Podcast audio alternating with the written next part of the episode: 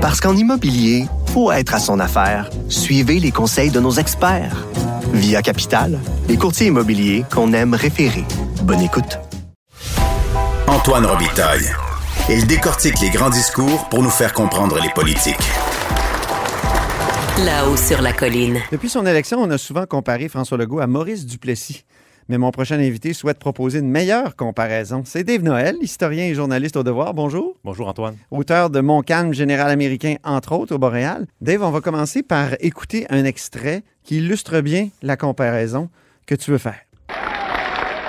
Québec d'abord, c'est un appel à la coopération de, de, tous les Québécois pour relancer le Québec sur la voie du vrai progrès. Québec d'abord, c'est le cri de ralliement d'un parti 100% québécois. Et il y a ici un homme fier sur l'estrade, et on a le droit d'être fier. Et c'est le chef de l'Union nationale de présenter aux Québécois de 1966 un parti rajeuni, un parti enthousiaste, sérieux et dynamique, un parti libre de toute attache extérieure, un parti qui n'est pas l'instrument d'une personne ou d'un groupe de personnes, mais un outil destiné au seul service de la nation québécoise. Donc, on aura reconnu, Dave, euh, Daniel Johnson? Oui. Il y a une raison très mathématique pour laquelle on peut parler de Daniel Johnson et François Legault aujourd'hui. Oui, c'est que la semaine dernière, François Legault a dépassé Daniel Johnson père en termes de, nombre de durée au pouvoir. Donc, euh, maintenant, M. Legault est à 837 jours exactement. OK. Euh, en fait, c'est ça, c'est. on a eu 32, c'est le 32e premier ministre et ça va quand même assez vite parce que les premiers premiers ministres du Québec étaient là dans des, pour des courts mandats. Souvent, ils partaient en plein milieu. Donc, ça arrivait fréquemment au 19e siècle. Mais donc, la semaine dernière, il y a eu ce, ce dépassement-là. Puis ça a été, c'est surtout marquant parce que euh, Daniel Johnson père est un premier ministre un peu oublié aujourd'hui. Et euh, quand on fait des parallèles historiques entre le, M. Legault et les anciens premiers ministres, on est plus porté à aller vers Duplessis. En fait, oui. surtout ses critiques. Euh, donc, c'est arrivé assez... Oui, c'est pour le démoniser d'une certaine façon. Oui, puisque Duplessis est devenu un peu l'épouvantail de la grande noirceur. on l'évoque souvent sa, sa, figure. Il y a eu des, des réflexions plus sérieuses comme Jonathan Livernois, qui est un, professeur en littérature euh, de l'Université Laval, qui écrit un livre, Une histoire du duplessisme chez Boréal. Mm-hmm. Et euh, lui, dans le fond, il, parlait de, euh, donc de, de changement dans l'ordre, tout ça. Puis il faisait vraiment un parallèle entre les deux. Il a écrit des textes aussi par rapport à ça. il y a eu aussi François Cardinal à la presse qui, pour les, les 100 jours de, de François Legault au pouvoir, évoquait des, des ah, ben, à l'époque, on était dans le contexte du crucifix à l'Assemblée nationale. Ah il avait fait carrément une comparaison avec le clérico-nationalisme euh, version moderne, parce qu'évidemment, la CAQ avait... avait Pourtant, le crucifix, ils l'ont enlevé. Oui, mais à l'époque, c'était encore dans les, dans ah, les débats, c'est ça. C'était encore dans les cartons. on était aussi après la fameuse mise à jour économique où François Legault s'était présenté devant un drapeau géant, ah, oui. euh, fleur d'Elysée énorme, donc il rappelait encore une fois le, euh, les drapeaux que Duplessis euh, sortait, qu'il avait lui-même fait adopter comme euh, symbole officiel du Québec. D'ailleurs, tu nous as envoyé plein de photos à la haut sur la colline. On va tout mettre ça sur la page de la haut sur la colline sur Facebook. On a un peu oublié ce, drapeau-là surdimensionné oui. qui fait quand même beaucoup jasé à l'époque. C'est spectaculaire. et puis, évidemment, en 2020, tu l'avais reçu à l'émission, le député libéral Marc Tanguay. Oui. dans le cadre du projet de loi 61 pour la relance de l'économie, il avait évoqué le fait qu'il y avait beaucoup de projets qui étaient concentrés dans les comtés de la CAC. Donc, on évoquait les, il évoquait les bouts de route euh, à, la Duplessis. Et lui, euh, il, il, parlait beaucoup, de, en fait, de la série Duplessis qui avait été euh, diffusée dans les années 70, qui avait un peu marqué l'imaginaire. Qui, qui a presque remplacé la réalité. Oui, mais c'est vraiment bon. C'est une série exceptionnelle. et puis, et plus récemment, donc, on a eu une autre comparaison. L'essayiste Alexandre Poulain qui parlait davantage d'Étienne Parent. Donc là, on remonte au patriote Étienne Parent qui, lui... un patriote euh, réformiste. Oui, c'est ça. Donc, euh, de Québec, Étienne Parent. Un parallèle plus original, plus ancien. Euh, mais personnellement, j'ai toujours trouvé que M. Legault faisait davantage penser à Daniel Johnson, en fait, une version eh de une autre version de l'Union nationale. C'est ça. Et euh, en fait, c'est ça. M. Legault lui-même se revendique de, de, de cette époque-là, de la Révolution. Dans ses, dans ses documents officiels, il parle de d'Honoré Mercier, il parle de la Révolution euh, tranquille. Donc, euh, il fusionne un peu les libéraux de l'époque et l'Union nationale.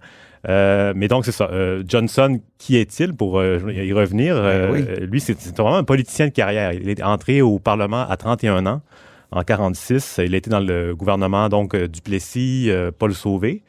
Et il prend la tête du parti dans l'opposition en 61, donc il devient chef en battant Jean-Jacques Bertrand à l'époque. Et puis, donc, il va être au pouvoir pendant à peu près deux ans, donc, et il décède en fonction pendant le, au moment où il allait inaugurer le barrage Manix 5 dans le Grand Nord. Qui est devenu le barrage Daniel Johnson. Oui, donc on, lui a donné son nom. Il est décédé à 53 ans, euh, donc une crise cardiaque euh, qui l'a emporté prématurément. Incroyable, je vais avoir 53 ans, moi, cette année. Bon. oh mon Dieu. euh, ouais. Excuse. Euh, puis donc, c'est ça, les, points de convergence. Évidemment, le plus évident, c'est peut-être l'ambiguïté constitutionnelle. D'ailleurs, la semaine dernière, on a vu M. Legault se faire questionner sur les impacts de la du statut du Québec par rapport à, la crise sanitaire qu'on vit. L'excellente question de Patrice Bergeron de la presse canadienne qui a dit euh, où, vous en, où en êtes-vous euh, par rapport à la souveraineté, le fédéralisme, hein, c'est ça? C'est ça. Puis donc, donc comme François Legault, il, a commencé sa carrière politique au Parti québécois comme indépendantiste, euh, l'auteur du budget de l'an 1 du Québec indépendant. il y a toujours cette espèce de, de on peut dire, d'ambiguïté qui, qui est soulevée par plusieurs chroniqueurs. Et pour Daniel Johnson, évidemment, euh, on pense, mais en fait, évidemment, pas, pas tout à fait, parce qu'on a vraiment oublié ce livre-là. Il l'a signé parce qu'il l'a pas écrit. Euh, c'est d'autres euh, ses, conseillers qui ont écrit ce livre-là. Ça s'appelle Égalité ou indépendance, signé en 1965. Et euh, donc, à l'époque, en 65, il y a le Rassemblement pour l'indépendance nationale, le RIN, qui est en montée. Et puis, on a le Parti libéral qui, euh, avec le Maître chez nous. Donc, il y a comme un peu une surenchère. Et Daniel Johnson, avec l'Union nationale, pour se démarquer, euh, il déborde un peu tout le monde en publiant ce livre-là, qui prône donc l'égalité ou l'indépendance, mais c'est un peu un c'est une stratégie pour établir un rapport de force avec le fédéral pour avoir une, une nouvelle constitution. Il va très loin dans ce livre-là.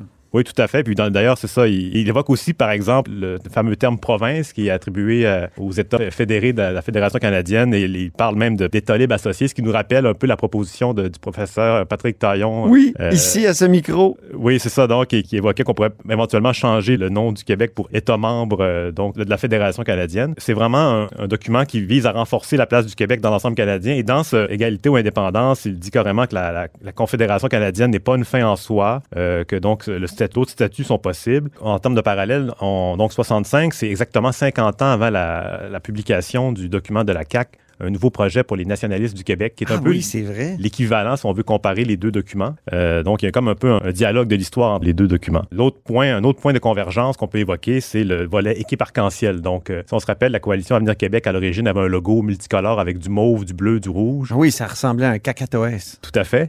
Et donc, c'était vraiment un, assemblage de, d'anciens euh, péquistes, anciens libéraux, tout ça. Et pour ce qui est de l'Union nationale de Daniel Johnson, c'est un peu l'inverse, en fait. C'est que son équipe était constituée de futurs péquistes et de futurs libéraux. Donc, par exemple, Claude Castonguay pour euh, les libéraux. Et euh, pour ce qui est des, futurs péquistes, on avait Claude Morin, euh, Jacques Parizeau, Louis Bernard, donc, mais plutôt dans le, sur le plan des conseillers. C'est une équipe de, de l'ombre qui, par la suite, est devenue... C'était une coalition qui s'ignorait. Tout à fait. Oui, mais même dans, quand on regarde Égalité ou Indépendance, Daniel Johnson écrit Il y a sans doute des extrémistes partout, mais les séparatistes que je connais, et il y en a dans mon propre parti.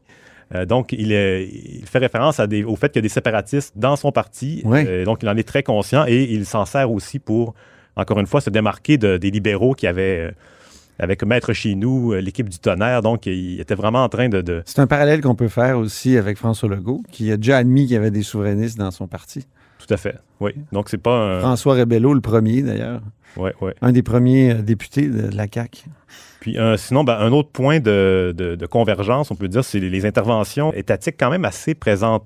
Euh, donc, Daniel ah oui, ça c'est intéressant. Donc, c'est un parti de droite qui finalement pourrait être euh, réfractaire à ce que l'État intervienne dans l'économie, mais finalement, on s'aperçoit qu'il intervient pas mal. C'est le cas de Daniel Johnson, hein, qui finalement a complété la révolution tranquille de Jean Lesage. Oui, c'est ça, parce que... Puis c'est le cas de François Legault aussi, qui finalement intervient énormément dans l'économie. Ben, pour ce qui est de Johnson, en tout cas, dans, le deux ans qui était là, un, assez court mandat finalement, euh, on parle du réseau de l'Université du Québec qui a été mis en place, les cégeps, euh, Radio-Québec, qui à l'époque diffusait pas grand-chose, mais au moins a été créé. Mm-hmm. Euh, et puis la Société d'habitation du Québec qui favorisait la construction de logements à prix modique. Et donc, il y a quand même mis en place beaucoup de structures. Sinon, pour d'autres points de convergence, peut-être des plans territoriaux. C'était pas le plan Nord déjà, mais Daniel Johnson s'intéressait beaucoup au développement développement hydroélectrique. Euh, mais le plan Nord, c'est plus Jean Charest, on pourrait dire? Oui, c'est plus Jean Charest, mais en même temps, déjà à l'époque, il y avait quand même des, des investissements encore plus massifs que ce que euh, les libéraux de Jean Charest ont pu faire. Ouais. Euh, d'ailleurs, c'est Johnson qui est derrière le, le, fameux contrat de Churchill Falls ah avec Terre-Neuve, euh, qui, qui, a été vraiment au bénéfice de... le plus grand coup de l'histoire d'Hydro-Québec. Oui, et, mais à l'époque, il y avait un petit malaise, par exemple, parce que ah signer ce contrat-là impliquait qu'on reconnaissait une certaine forme de frontière du Labrador qui oh. était contestée depuis 1927.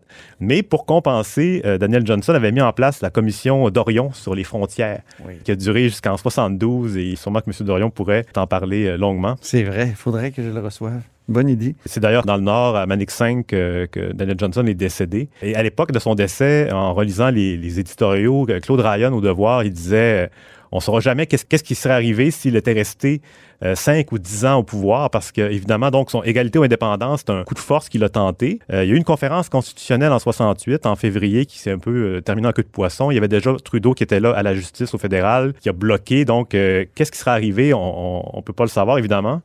Et donc, à son décès, il est remplacé par Bertrand, Jean-Jacques Bertrand. Et là, on s'en va vers la crise de saint Ça, c'est intéressant. Qu'est-ce qui serait arrivé Hein, si Daniel Johnson était resté? C'est ça. Oui, là, en histoire. C'est une grande question euh, de ces l'Uchronie. Hein, oui, oui, les historiens ne sont, sont, pas très favorables à l'Uchronie. Ils n'aiment pas ça. Les historiens euh, francophones, hein. les anglo-saxons sont davantage friands de ça. Oui. Mais c'est intéressant. Qu'est-ce qui serait arrivé s'il était resté euh, un mandat complet et. Oui avec les joutes euh, constitutionnelles contre euh, Trudeau père, ça va demeurer un mystère. Dave, je reviendrai peut-être à la comparaison avec Maurice Duplessis qu'on fait souvent. On dit que Maurice Duplessis avait fondé un parti qui était centré autour de lui, puis quand il, il est disparu, ben ça a été un long déclin. Puis Daniel Johnson a peut-être été un, petit sursaut avant le, déclin et, la fin.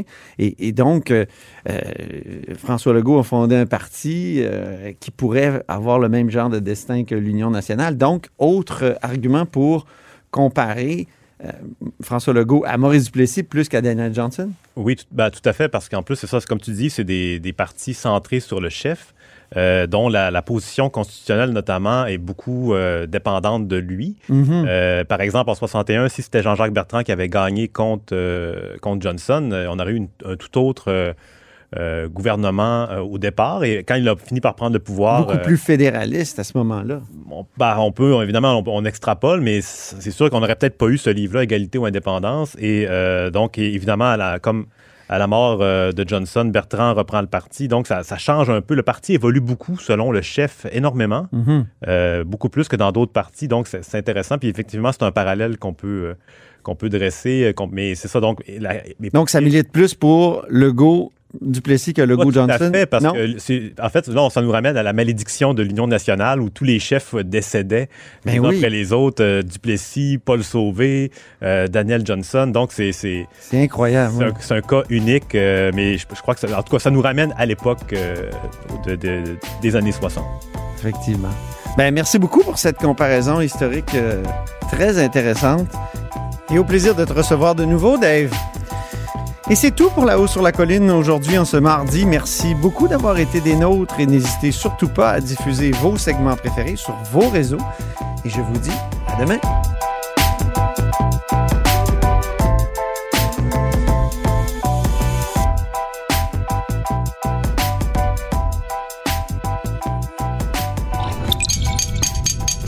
Cube Radio.